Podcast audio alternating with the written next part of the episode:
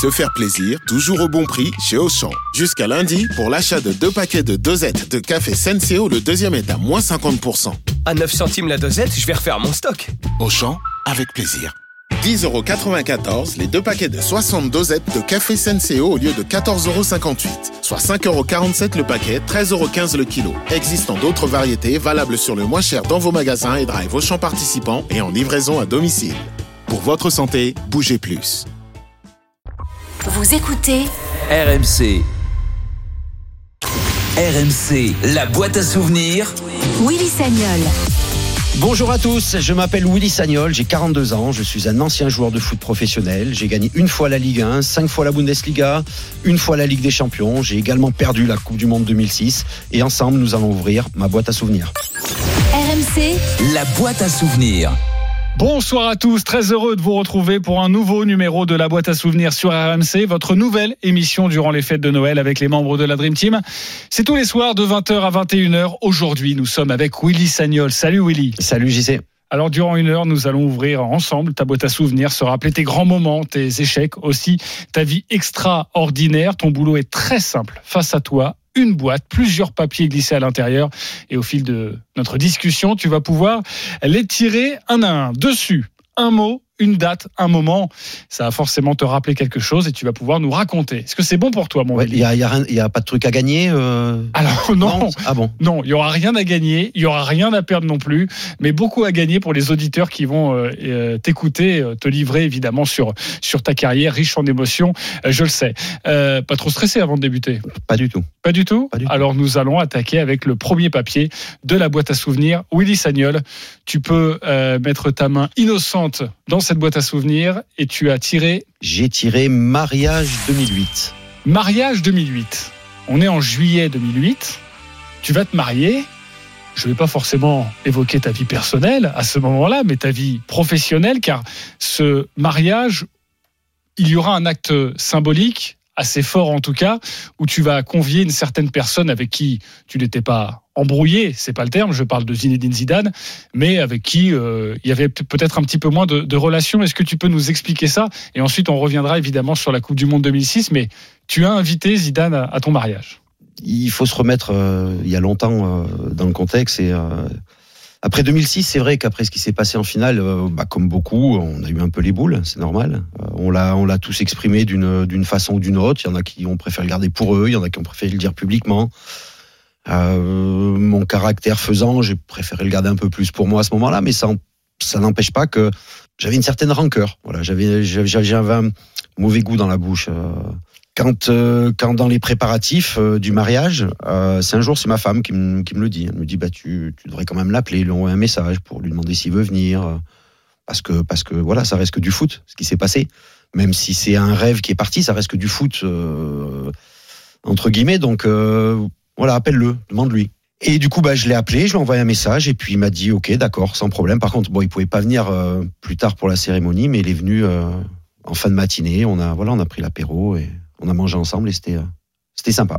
Et c'était sympa évidemment d'avoir Zinedine Zidane, qui a beaucoup compté dans Bah, ta c'était- carrière, on va en Je- reparler. C'est mais- pas que c'était sympa d'avoir Zinedine Zidane, c'était sympa d'avoir un, Un ami, un copain à son mariage. ouais. Exactement. euh, tu parlais de, de 2006. Je voudrais te repasser ce moment, évidemment cultissime. Thierry Gilardi au commentaire. Pas ça, Zinedine. Oh non. Oh non, pas ça. Pas aujourd'hui, pas maintenant, pas après tout ce que tu as fait. L'Italie championne du monde. Quatrième victoire de l'Italie en Coupe du Monde. Moi, j'ai encore le cœur de supporter qui saigne. Alors toi, le cœur de joueur, ça doit être évidemment autre chose. Euh, je sais très bien, Willy, que tout ce qui se passe dans un vestiaire reste dans un vestiaire. Euh, Est-ce que tu peux nous dire un petit peu quelle était l'ambiance générale et ton ambiance? Je sais que toi, tu en as souffert, mais comme évidemment tous les joueurs euh, à ce moment-là dans le dans le vestiaire. Tu en veux un peu à, Zidane d'avoir fait ce, ce geste, même si tu le comprendras certainement par la suite, je ne sais pas, mais, mais à ce moment-là, c'est assez dur à avaler. On est tous humains, donc on a tous des. euh, personne n'est parfait. Et forcément, quand tu as des grosses défaites comme ça, des gros, des gros échecs ou, ou un rêve qui s'en va, tu cherches absolument, euh, c'est la faute à qui? Tu vois, tu, tu, tu vas jamais te dire c'est peut-être ma faute à moi, j'ai peut-être mal fait certaines choses ou pas. Tu vas toujours rejeter la faute sur les autres. Oui, on, a, on en a. J'en ai voulu à, à Zizou, mais mais pas que pas qu'à lui. J'en ai voulu à la terre entière. J'en ai voulu à j'en ai voulu à, au quatrième arbitre euh, d'avoir vu ça sur une vidéo, alors qu'à l'époque ça servait. Enfin, on n'avait pas le droit d'utiliser la vidéo, donc faut quand même s'y remettre dans le contexte. C'est une décision qui était prise avec la vidéo alors que alors que c'était interdit à l'époque. Et voilà, ça, ça, ça fait mal quand ça s'arrête. T'as envie de l'engueuler ou pas à ce moment-là dans le Non. Non.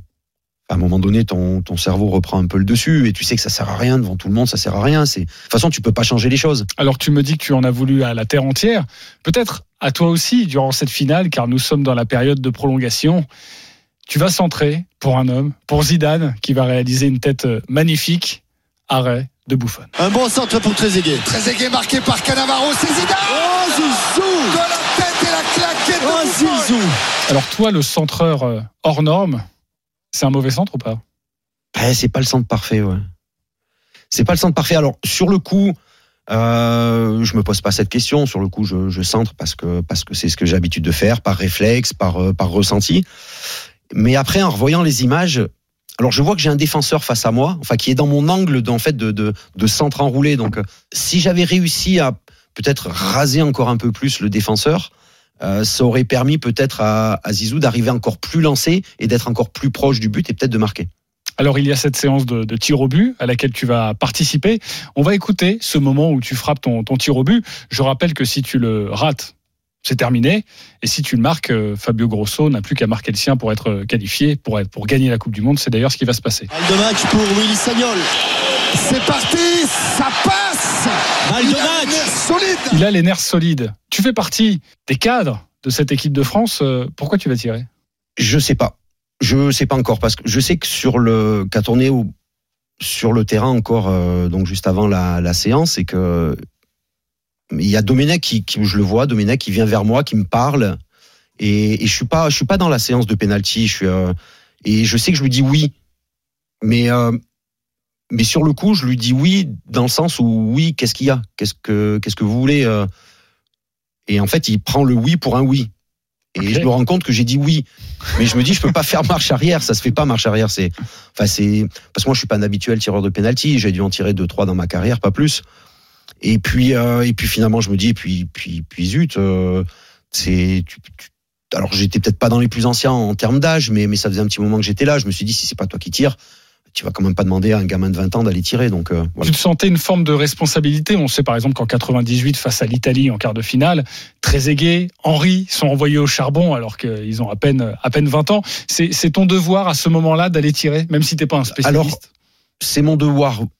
Oui, je pense. Après, je je sais au, au fond de moi que bah, les précédents pénalties que j'avais tirés, peut-être avec le Bayern sur des matchs de coupe, euh, je les avais marqués. Donc, euh, je me disais, je peux le refaire. C'est pas c'est pas c'est pas grave. Mais après, je comprends je comprends aussi certains mecs qui par le passé sur des grandes compétitions, à un moment donné, on dit non, moi je peux pas tirer. Si quelqu'un se sent pas, de toute façon, on sait que le penalty il a une chance sur deux d'être raté.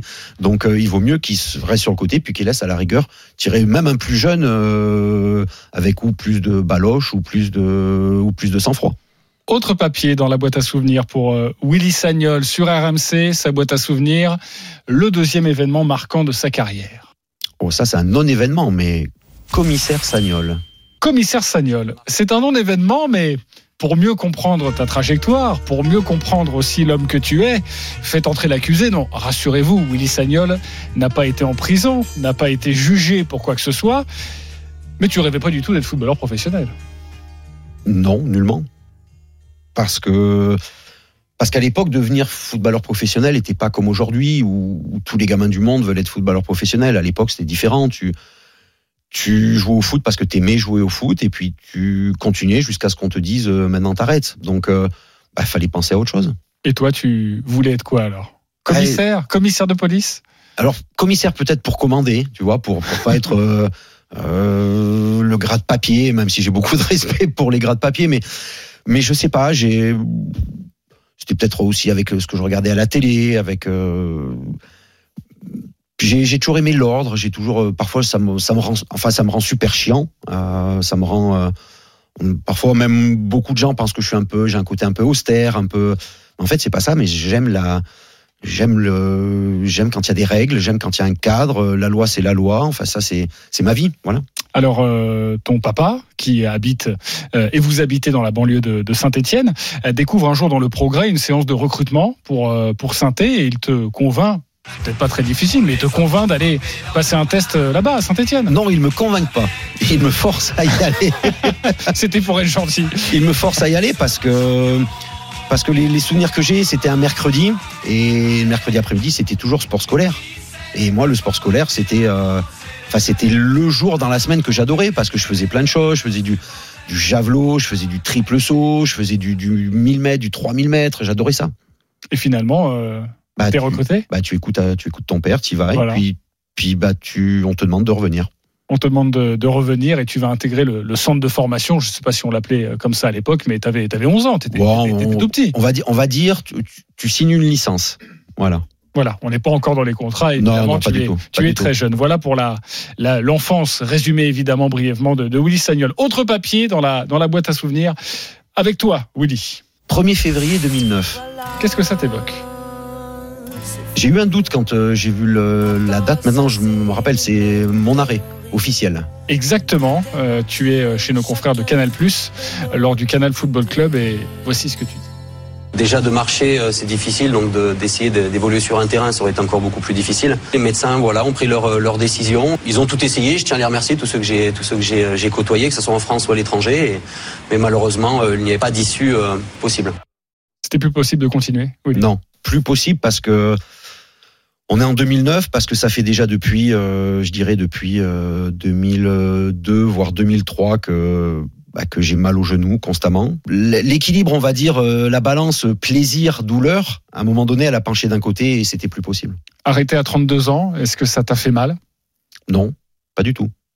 Pas du tout parce que parce que toute chose a une fin, parce que parce que j'ai eu aussi de la chance de pouvoir euh, avoir une carrière riche et et j'en étais j'en étais très fier. Donc euh, Enfin, je voulais que les gens voilà gardent l'image voilà d'un- d'un d'un joueur qui se battait, qui voulait bien faire les choses, qui euh, qui essayait d'honorer les maillots, les différents maillots qu'il apportait. Et ça, c'était pour moi, je voulais. Enfin, j'y mettais un point d'honneur. Voilà, le, au Bayern, ils ont essayé de me dire de non mais continue, mais c'est pas c'est pas grave. Tu, bah, même si t'es un peu moins bon, même si tu joueras un peu moins, mais tu, c'est pas tu grave. voulais pas être moins Mais bon. je pouvais pas, non. C'était impossible. Pour moi, ça aurait été trop dur à accepter. euh. J'avais une, une telle relation avec les supporters du Bayern que je pouvais pas leur donner ça en échange. Comment tu tournes la page? Ça se fait du jour au Bah. lendemain. On sait que quand on interroge des sportifs, souvent c'est là que intervient le.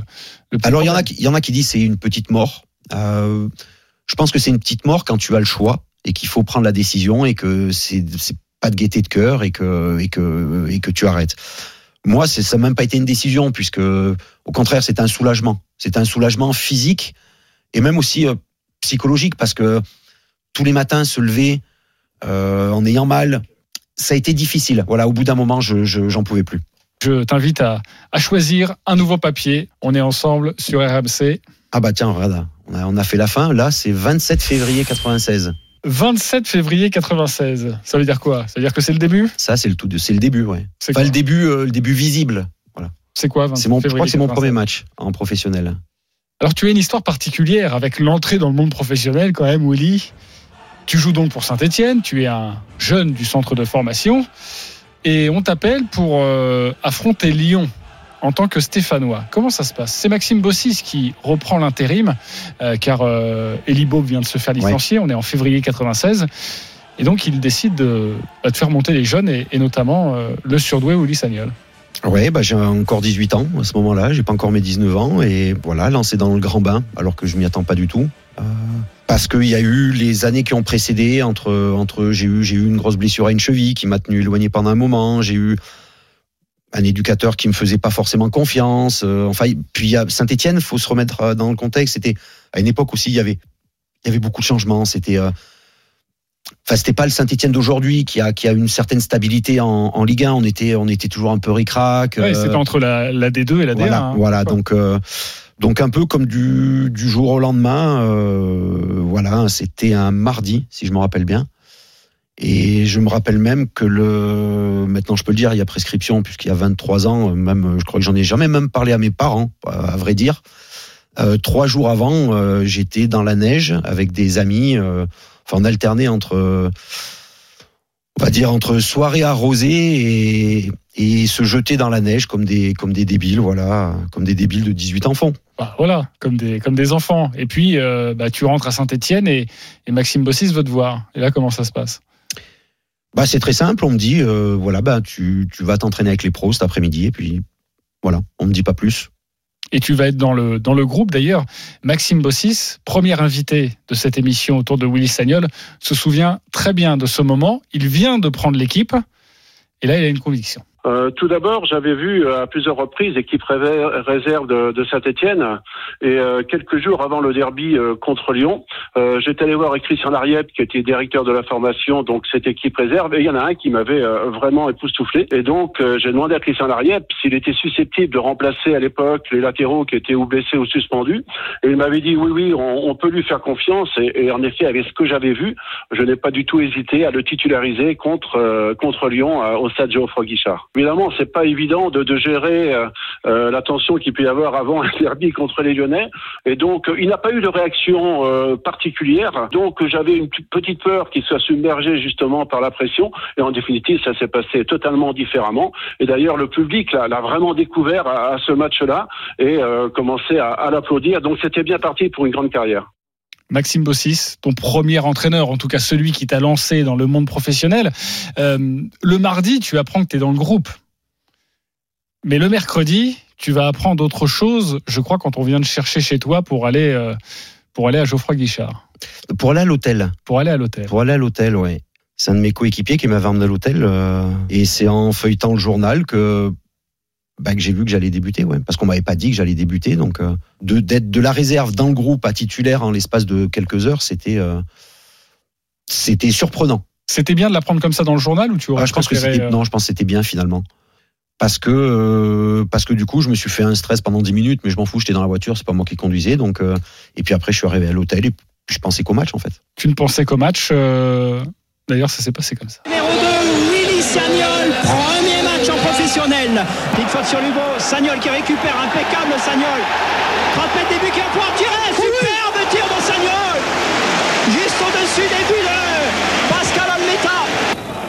Fin de cette rencontre, un but partout entre la Saint-Etienne et l'Olympique Lyonnais. Je suis sûr que tu te souviens de cette frappe quand Ouais. tu débordes et quand tu, euh, quand tu viens frapper. Ouais, et je reviens dans l'axe et je frappe pied gauche. Ouais. Alors que bon. Déjà, je suis défenseur, je ne frappe jamais au cage. Mais en fait, c'est cette action qui m'a donné, qui m'a donné confiance. Je me suis dit, bah, bah, tu peux y arriver. Ouais, et tu ne vas pas rester très longtemps à Saint-Etienne, mais ça, on en parlera peut-être maintenant d'ailleurs, dans un nouveau papier, avec Willy Sagnol dans la boîte à souvenirs. 63 points. 63 points. Nous allons faire un saut de puce. Qu'est-ce que ça t'évoque, 63 points? Bah, pas grand chose en fait. euh, Pas grand-chose. Si je te dis Ah, si, Bordeaux. Bordeaux, ta première année Ouais, à Bordeaux, 2014, on est 2015. en, en 2014. Euh, D'ailleurs, je vais te rafraîchir cette mémoire. Tu te souviens contre qui tu joues lors de ton premier match avec Bordeaux en Ligue 1 Oui, de mon premier et de mon dernier. enfin, de la saison. De la saison. Oui, oui. Premier de la saison et dernier de la saison, puisque les matchs avaient été inversés. Et c'était contre, bah, contre le coach. Exactement, le Montpellier de Roland Courbis. Nous sommes le 9 août 2014, premier match de Ligue 1 de Willy Sagnol, dans la peau du costume d'entraîneur, évidemment. Dès que j'ai eu la confirmation que Zinedine Zidane ne viendrait pas entraîner Bordeaux, j'ai tout de suite enchaîné et le choix de Willy Sagnol. Montpellier, Bordeaux, Lamosson, Julien Landry est dans la place. D'un côté, un entraîneur qu'on connaît bien, Roland Courbis. De l'autre, un novice, Willy Sagnol. Je suis excité, je suis fier. Et l'ouverture du score, Bordelais Willy Sagnol tient un très bon résultat dès ses débuts en Ligue 1 et c'est bien Bordeaux qui s'impose 1-0 à Montpellier. Et la saison sera magnifique pour toi. Pourquoi ça marche si bien cette année-là? Parce que peu de blessés et pas de Coupe d'Europe. J'ai eu des joueurs qui ont été très à l'écoute, euh, qui se sont donnés euh, à fond dans le, dans le projet euh, de jeu. Euh, ça nous a permis d'avoir même une, une- plutôt une très bonne attaque cette année-là. Euh, et, et d'arriver à 63 points avec l'effectif qu'on avait. Euh, je je, bon, je veux pas en tirer de, de gloriole ou quoi que ce soit, mais mais je pense que ça tenait presque du miracle euh, de marquer autant de points. D'ailleurs, les Girondins, depuis le titre de 2010, je crois, n'ont jamais marqué 63 points dans une saison. 63 points avec euh, les Girondins de Bordeaux. Euh, ton ascension en tant qu'entraîneur a été fulgurante car tu reprends les espoirs en 2013 et l'année d'après, on a entendu d'ailleurs Jean-Louis Trio dans ce petit extrait, le président de Bordeaux à l'époque, euh, te choisit en 2014. Euh, Est-ce que tu t'attends à ce que ça aille si vite? Non, pas du tout. Fin de saison, enfin au mois de mai, parce qu'il y a toujours une, des jeux de chaises musicales. Bah, j'ai deux, euh, on va dire, j'ai deux appels de, de Lyon et de Bordeaux. Voilà. Et donc tu choisis Bordeaux, pourquoi?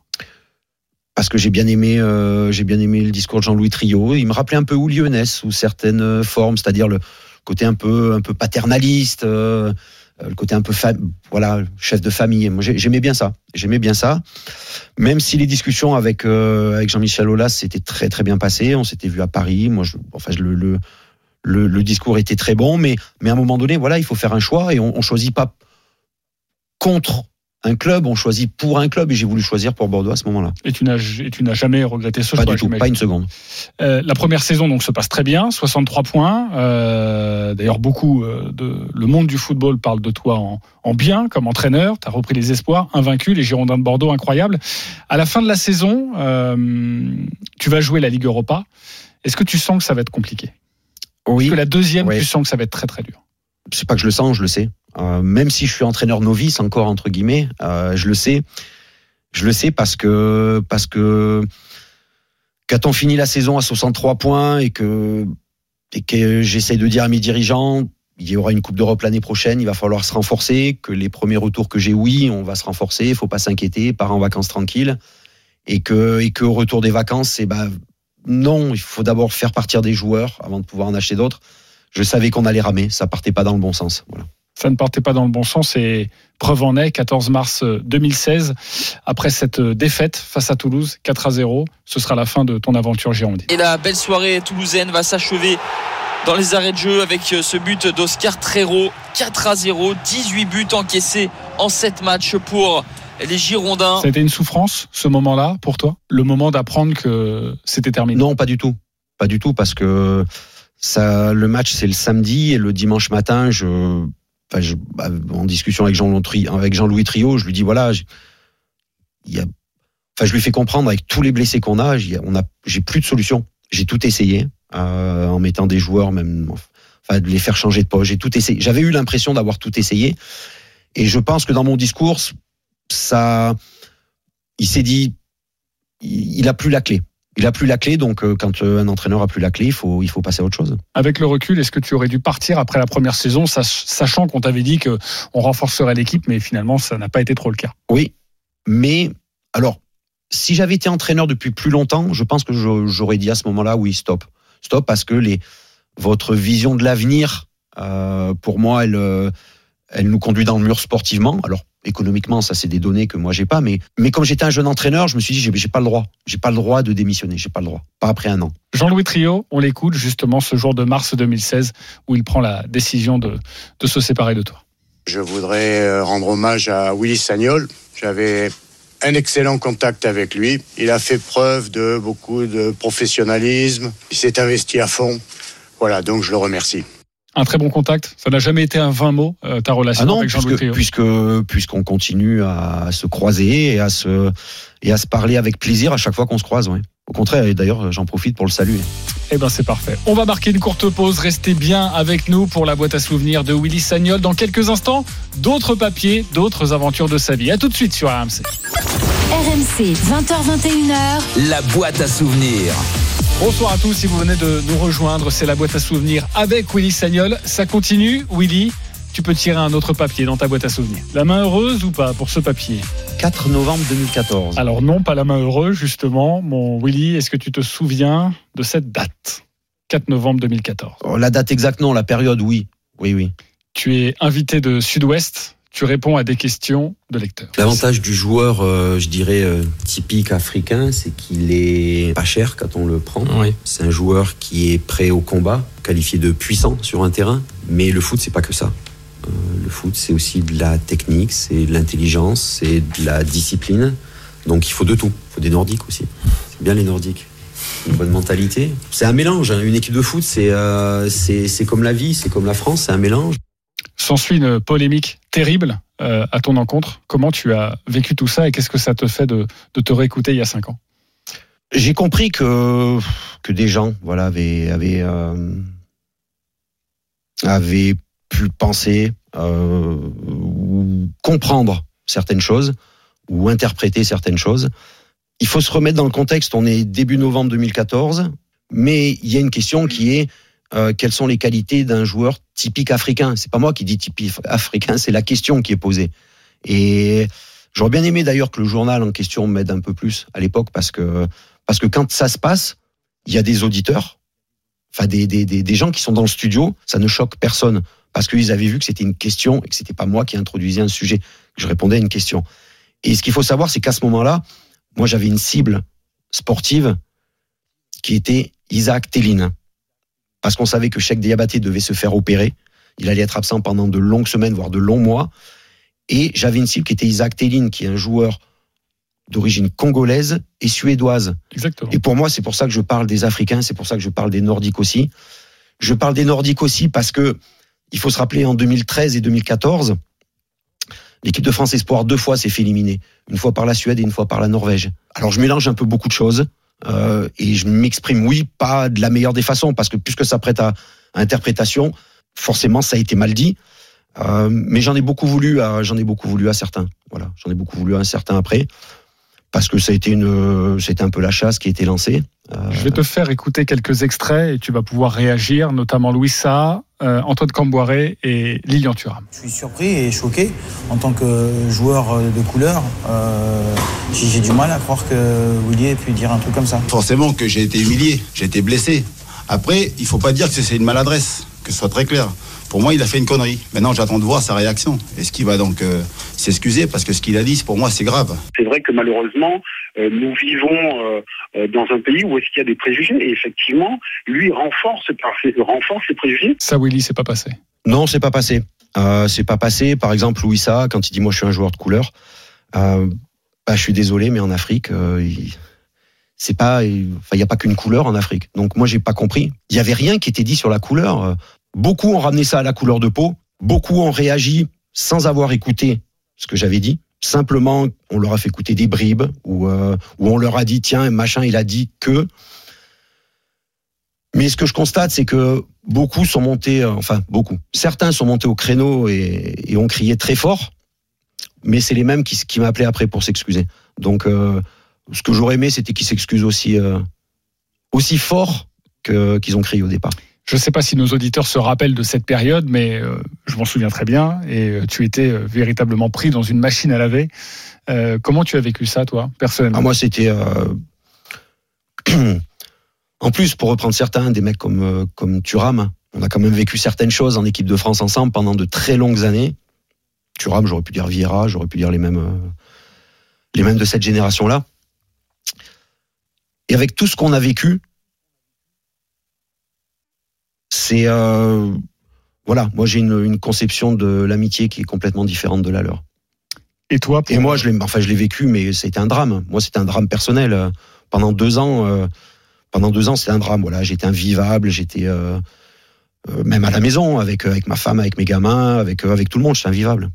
On se souvient que tes joueurs t'ont pas mal soutenu, notamment euh, Cheikh Diabaté. On se souvient du match d'après où il marque un but, où il te saute dans les bras, toi qui es sur le, banc de touche. Tu as toujours senti un soutien de l'institution euh, bordelaise? Des joueurs, oui.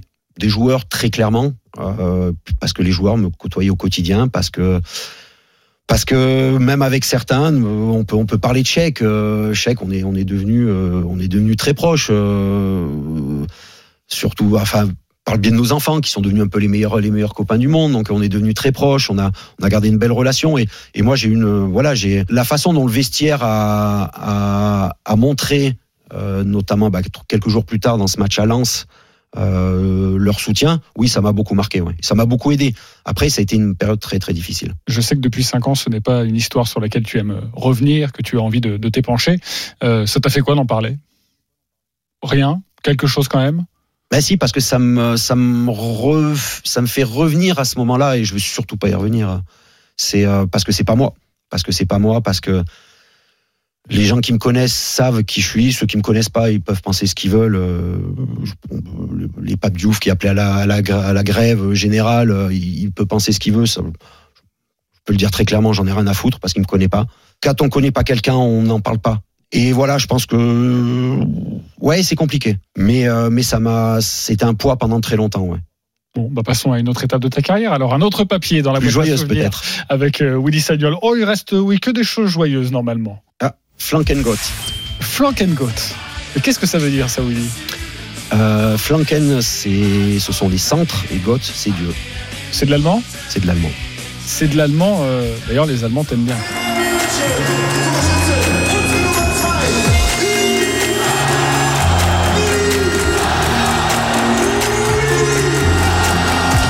À 2008, tu vas tout gagner avec le, le Bayern de Munich et tu vas être euh, appelé Flankengot, le, dieu- le dieu des centres. C'est pas mal comme surnom quand même.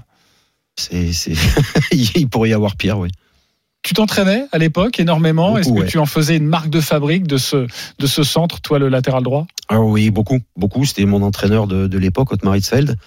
Alors j'en faisais, on va dire quotidiennement. Enfin, j'ai- je sais pas, une 20, 30, 40 euh, tous les jours.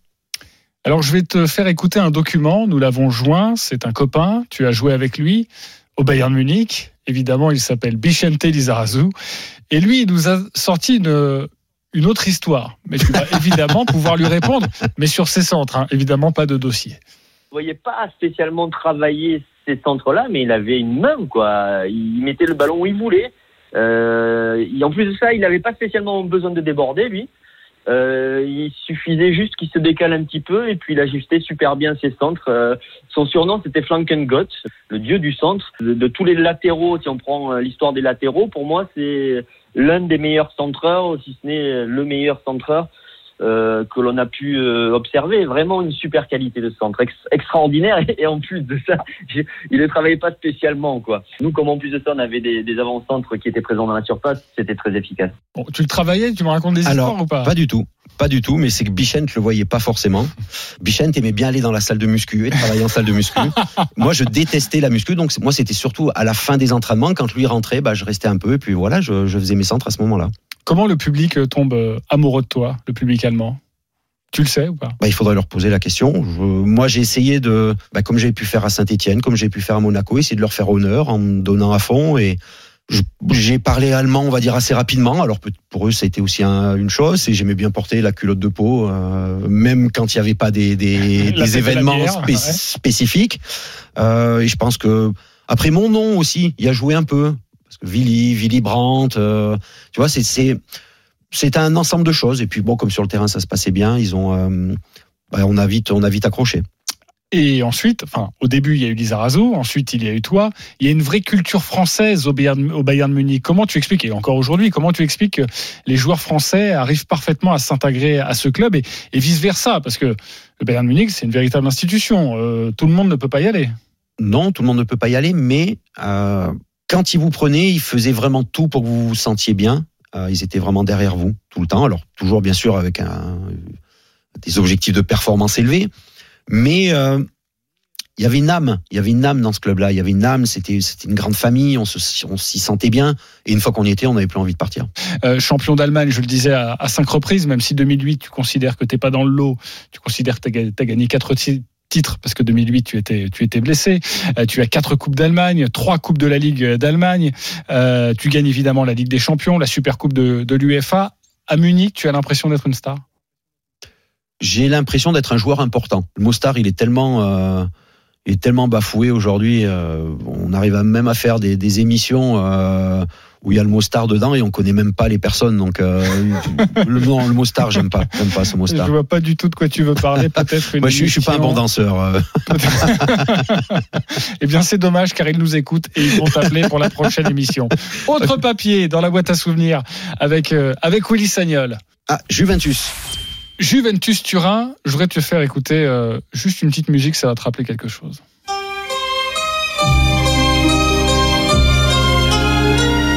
Nous sommes au début de la saison 2005. Et là, Willy Sagnol, joueur cadre, installé du Bayern Munich, il va se passer quelque chose avec la Juve. Raconte-nous ça.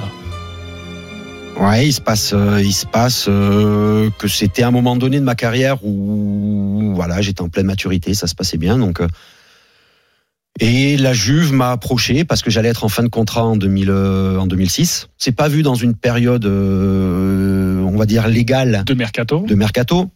Euh, on s'était mis d'accord euh, d'une autre façon pour que je rejoigne la Juve en, en fin d'année, donc 2005-2006, en arrivant libre. À la fin de la Coupe du Monde, donc en 2006, pour aller à la Juve, là tu signes un, un pré-contrat, euh, sauf que le Bayern l'apprend. Bah, ils savent de toute façon qu'il y a des clubs qui m'ont approché. Euh, parce qu'il y avait la Juve, le Milan, euh, Manchester, euh, des grands clubs espagnols. Mais Eunès, qui était manager général à l'époque, ne perdait pas espoir. Il, s'est dit tant que c'est pas signé, je peux toujours le, faire changer d'avis. Voilà. Je peux le faire changer d'avis et, il va tenter quelque chose de fort.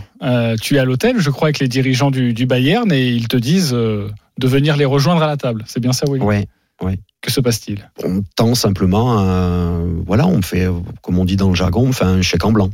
On te, Pour tend, rester. on te tend un bout de papier Voilà. et on te dit euh, Mais ce que tu veux. mets ce que tu veux. Et comment ça se passe dans la tête de Willy Sagnol à ce moment-là qui euh, Le est paysan, est peut-être exactement Willy Sagnol paysan, il est, il est pas à l'aise. qui vient d'une famille euh, Il est pas à l'aise. pauvre, populaire en Bah, tout cas, pauvre non, mais populaire, oui. populaire, euh, modeste, et, et on lui fait un chèque en blanc, on lui dit d'inscrire un chiffre. C'est dur ça, j'imagine. Et oui, et le chiffre est accepté, mais en fait, c'est un chiffre qui était mis pour, Pour dissuader pour les dissuader. Au-delà d'avoir fait un choix, je m'étais projeté euh, sur un nouveau projet, et je voulais tellement pas leur dire non, pas après tout ce que j'avais vécu avec ce club, et j'ai tenté un coup de, voilà, un coup de, bah, on va dire pas un coup de bluff, parce c'était pas vraiment un coup de bluff, c'était plus pour, pour dire si je dis ça, c'est pas dans la culture Bayern de, de, de- d'in- d'investir autant sur un joueur à cette époque-là. Mais, euh, mais c'était une, tout était dans le bon timing. Les supporters euh, faisaient des démonstrations un peu pour que le club fasse tout pour me garder.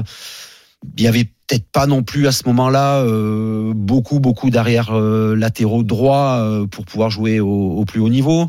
Donc tout était en fait tout, est- tout était dans de mon côté. Et puis j'ai eu de la chance. tu as eu de la chance, donc on te dit marque ce que tu veux avec tout l'état-major du Bayern.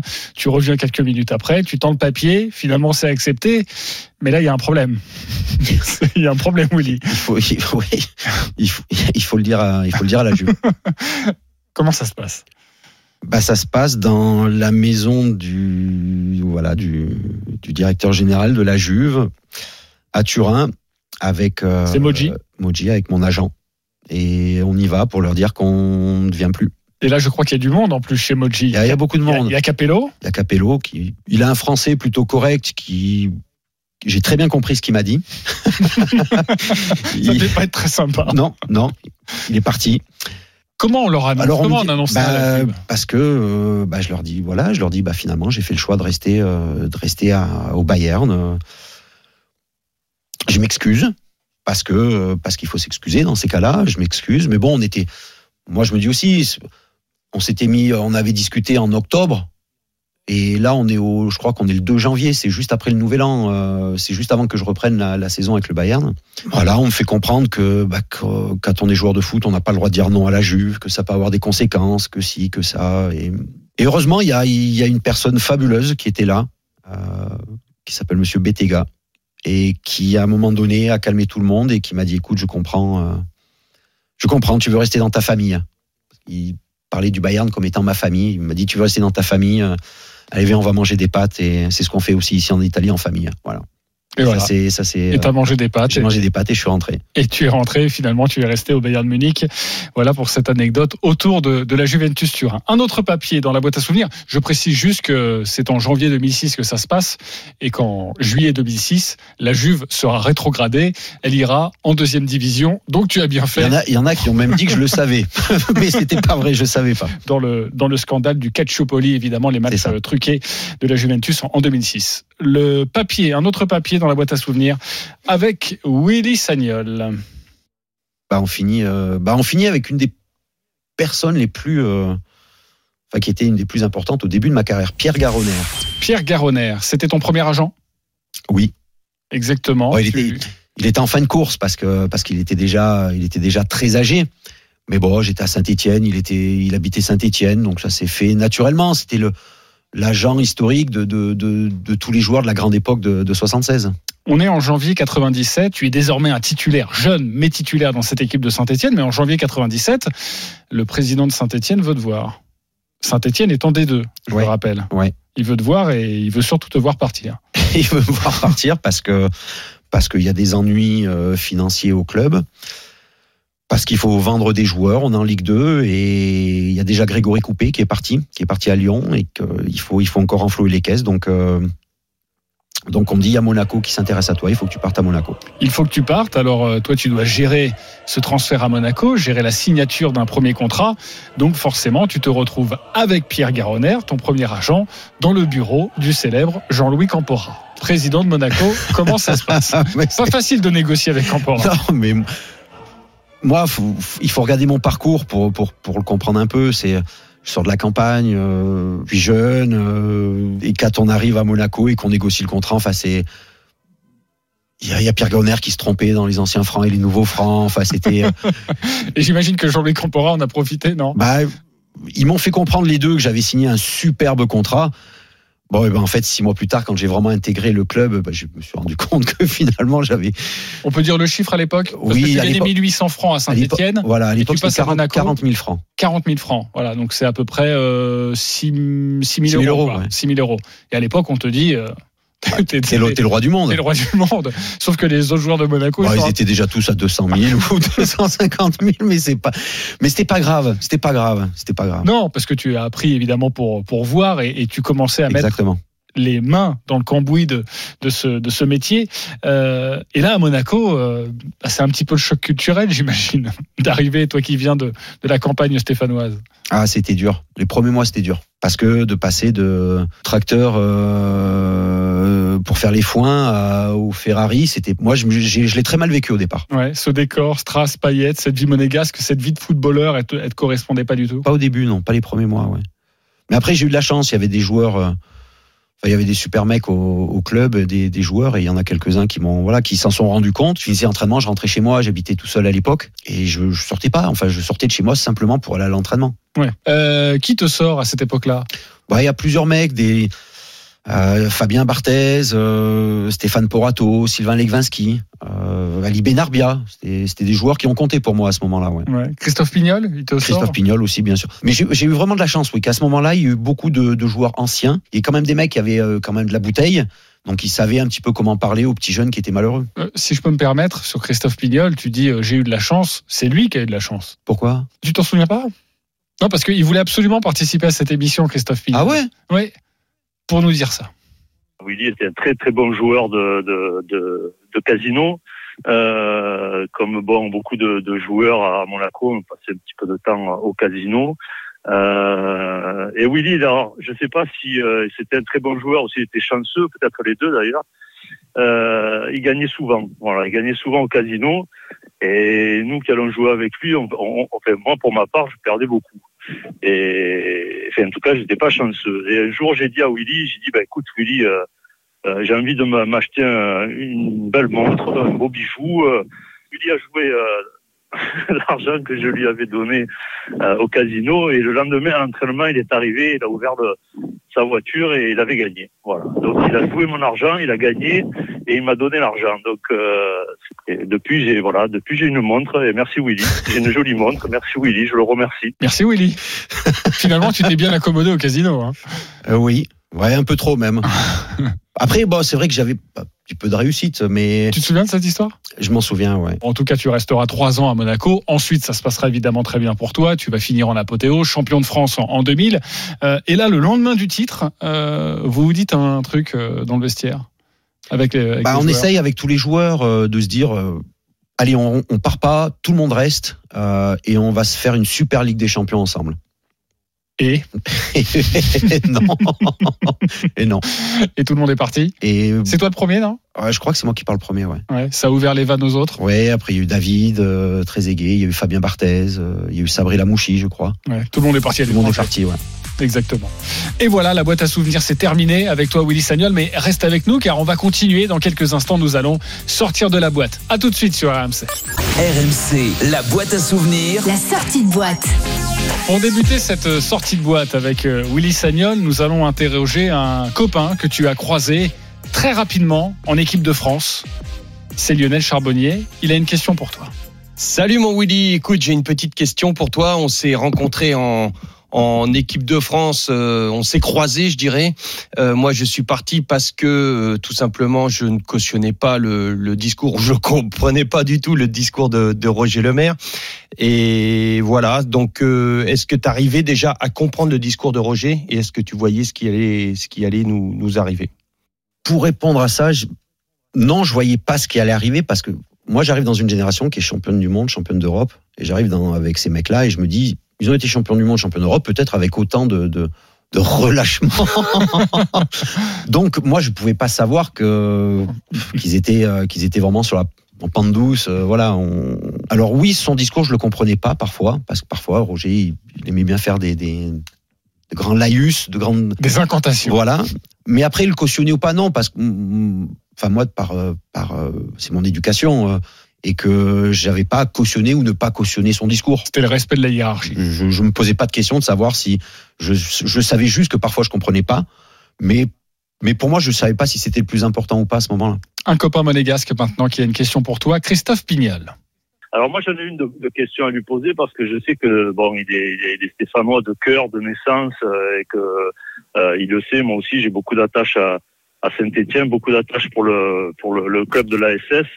Et je la question que j'ai envie de lui poser, c'est quand est-ce que Willy, tu vas prendre le, la présidence de ce club? T'as des potes sympas en tout cas hein, qui euh, qui t'envoient les questions patates chaudes. Tu vois, c'est même pas une question de journaliste. Ouais, c'est bah, c'est vrai. Saint-Etienne, c'est c'est c'est ma ville, c'est là où je suis né, c'est là où j'ai appris le foot, c'est là où j'ai on va dire j'ai je suis devenu un homme entre guillemets. Donc forcément, c'est un club qui compte énormément pour moi. De là à être un jour le président de ce club, c'est il y a quand même un, un delta, euh, un delta assez large. Il faut pas, il faut pas le voir comme ça. Il faut, il faut savoir à un moment donné si, si oui, je peux me sentir utile à ce club ou pas. Prochaine question pour euh, Willy Sagnol.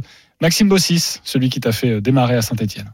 Ouais, Willy, d'abord, euh, bravo pour ta carrière euh, exceptionnelle. Je savais que tu avais le potentiel pour la, la faire. Euh, mais encore une fois, est-ce que tu avais ce plan de carrière-là? Parce que je me souviens qu'à l'époque, tu étais sinon endormi, du moins assez discret en dehors du terrain. tes qualités, tu les faisais voir sur le terrain. Est-ce que tu avais déjà le plan de carrière? Est-ce que tu pensais pouvoir être international et aller très très haut dans l'histoire du, du football français? Non, il n'y a pas de plan de carrière comme je dis, c'était une époque où euh, aujourd'hui on a l'impression que les joueurs sont formatés dès leur euh, dès leur plus jeune âge pour devenir telle ou telle chose, telle ou telle star ou telle euh, aller dans tel club ou tel championnat. À l'époque, c'était complètement différent et on prenait vraiment les choses comme elles venaient. Je trouve que c'était plus facile à l'époque. Voilà, c'était plus facile à l'époque parce que il y avait moins de pression, on se posait moins de questions et on, on, on jouait pour jouer. Non, j'avais pas de plan parce que parce que quand on déjà on sait pas qu'on va y arriver, euh, c'est dur d'avoir un plan pour euh, pour après. Tu es proche de, de, Roland Courbis. Il a une petite question également pour toi. Longue évidemment, c'est Roland Courbis. Salut Willy. Bah écoute, euh, un de mes regrets, c'est de ne pas avoir eu le plaisir bah, de t'entraîner au moins une, une, une saison, vu l'importance qu'est devenu aujourd'hui le poste d'arrière latéral. Bref, une question aussi dans ta carrière d'entraîneur qui, j'espère, n'est pas terminé, est-ce que tu aurais pas pu, à un certain moment, te débrouiller d'être entraîneur du, du Bayern, compte tenu, toi, de ta longévité là-bas? J'ai pensé à un certain moment que ça pouvait être possible. Est-ce que je me trompe ou ça aurait pu être possible? On rappelle qu'en juin 2017, tu deviens entraîneur adjoint de Carlo Ancelotti, euh, qui fait appel à toi. Euh, que suite à son éviction, tu es nommé entraîneur principal. Tu vas disputer une rencontre. C'était un intérim le 28 septembre 2017. Tu peux répondre à Roland maintenant. Non. Alors le football, c'est qu'une question de timing. C'est malheureusement c'est l'histoire du football, c'est le timing. Euh, moi, quand Carlo se fait euh, licencier, moi, je savais très bien que euh, ils me l'ont dit que quelqu'un devait arriver euh, bah, dans les jours ou dans les semaines qui suivaient. Donc non, c'était pas. Euh, moi, je savais que c'était pour un match. Donc je me suis pas du tout projeté. Je savais que c'était que pour un match. ça serait passé deux ans après. Si j'avais été dans la situation d'Andy Flick, l'avenir aurait peut-être été différent. Mais mais il faut pas se, se, poser ce genre de questions de savoir si on avait été à tel endroit à tel moment, on aurait pu faire ça. Parce qu'avec des si, euh... c'était pas l'histoire en tout cas. C'était pas l'histoire. Une dernière question. Bichent Lizarazu. Peut-être pas la plus facile comme question. Écoute bien. Bon, mon Willy, alors, j'ai- une question à te poser. En fait, ça va être plus une, une, demande, en fait. Hein. Euh, tu te souviens euh, euh, de la façon dont on fêtait les titres et tu te souviens d'une chanson qu'on aimait beaucoup, Anton aus Tirol. Et j'aimerais bien que, donc, pour les, auditeurs, tu chantes cette magnifique chanson, Anton aus Tirol. Voilà. Allez, je t'embrasse très fort et je te souhaite le meilleur. Ciao, Willy. Ciao, mon Willy. On remercie déjà Bichente car nous avons appris quelque chose sur cette musique. Nous l'avons découverte. Nous allons la diffuser et puis euh, tu pars quand tu veux. Tu peux la, la chanter toi aussi. Mais la bah, fois alors, c'est une chanson qui existe, mais on en a fait, on en a fait notre version à nous, un petit peu modifiée. Alors, Voilà. fais la version que tu veux, mais que tu veux, mais je vais te rappeler de bons souvenirs. Ich bin so toll, ich bin der Anton aus Tirol. Ich habe keine Frisur, aber ich liebe die Natur. Très belle chanson en tout cas. Merci beaucoup Willy Sagnol. On embrasse Bichente pour avoir eu cette formidable idée. Tu lui en veux ou pas? Non. À Bichente? Ouais. Euh, je, je peux pas lui en vouloir. Il a, il a tellement fait pour moi aussi euh, dans ma carrière que je peux pas lui en vouloir du tout. On s'est bien marré, mais pour terminer cette émission, tu vas devoir passer à l'épreuve de l'interrogatoire. Willy, est-ce que tu es prêt? Je suis prêt, JC. Le joueur le plus fort avec qui tu es joué Zidane. Ça vient tout de suite. Sans aucune euh, discussion. Le joueur le plus surcoté avec qui tu es joué À mon époque, à, Zidane. à mon épo- à mon époque, la surcote n'existait pas. Si je, de- si je devais en dire un, ça serait Jérôme Roten. Très bon interrogatoire. La défaite qui t'a fait le plus mal, Willy? À défaite de finale 2006. Je peux, je peux pas l'oublier. Le joueur le plus difficile que tu aies eu à, di- à diriger J'ai pas entraîné Willy Sagnol, donc, euh, donc tous les autres, c'était des agneaux. Ok, belle pirouette. Le meilleur coach que tu aies eu Otmar Hitzfeld. Le pire coach que tu aies eu J'ai jamais été dirigé par Willy Sagnol, donc. euh, Oh non Normalement, dans un interrogatoire, je Ah, devrais, te, je devrais te balancer des lampes dans la tête et te faire craquer. Le meilleur match de ta vie France-Brésil, Coupe du Monde 2006. Le sentiment de, de qu'on était intouchable. Voilà, rien ne pouvait se passer. Le plus beau stade dans lequel tu es joué Sans aucun doute, Geoffroy Guichard. La dernière fois que tu as pleuré, Willy, c'était quand? On en a parlé. C'était euh, c'était ce fameux début novembre euh, 2014. Et ton plus beau moment à l'antenne? La semaine dernière, quand Christophe Dugarry m'a dit Willy, tu as raison. Et ça n'arrive pas souvent. Merci beaucoup, Willy, d'avoir participé à cette aventure, à Merci, cette émission dans la boîte à, à souvenirs. Je remercie toutes les équipes techniques, évidemment, autour de Suzanne Folly, à la réalisation, Pierre Amiche, notre producteur Arthur Perrault également, qui nous a aidé pour euh, faire cette émission avec toi, euh, mon Willy. Euh, le mot de la fin, euh, je te laisse avec les auditeurs. Tu leur dis ce que tu veux pour terminer ton émission, ta boîte à souvenirs. Bah, c'est difficile de, de, de revenir euh, sur le passé parce que, parce que moi j'ai, euh, j'aime toujours regarder à l'avant. Mais bon, il y a, dans le passé, il y a toujours des, des bons, des moins bons moments. Mais c'est ce qui fait ce qu'on est, c'est ce qui nous construit. Et, mais c'était un beau retour dans le temps. euh, voilà, j'espère que, que mon honnêteté sur le, par rapport à tout ce qu'on a abordé fera que, fera que les gens comprendront peut-être certaines choses à un moment donné. RMC, La boîte à souvenirs.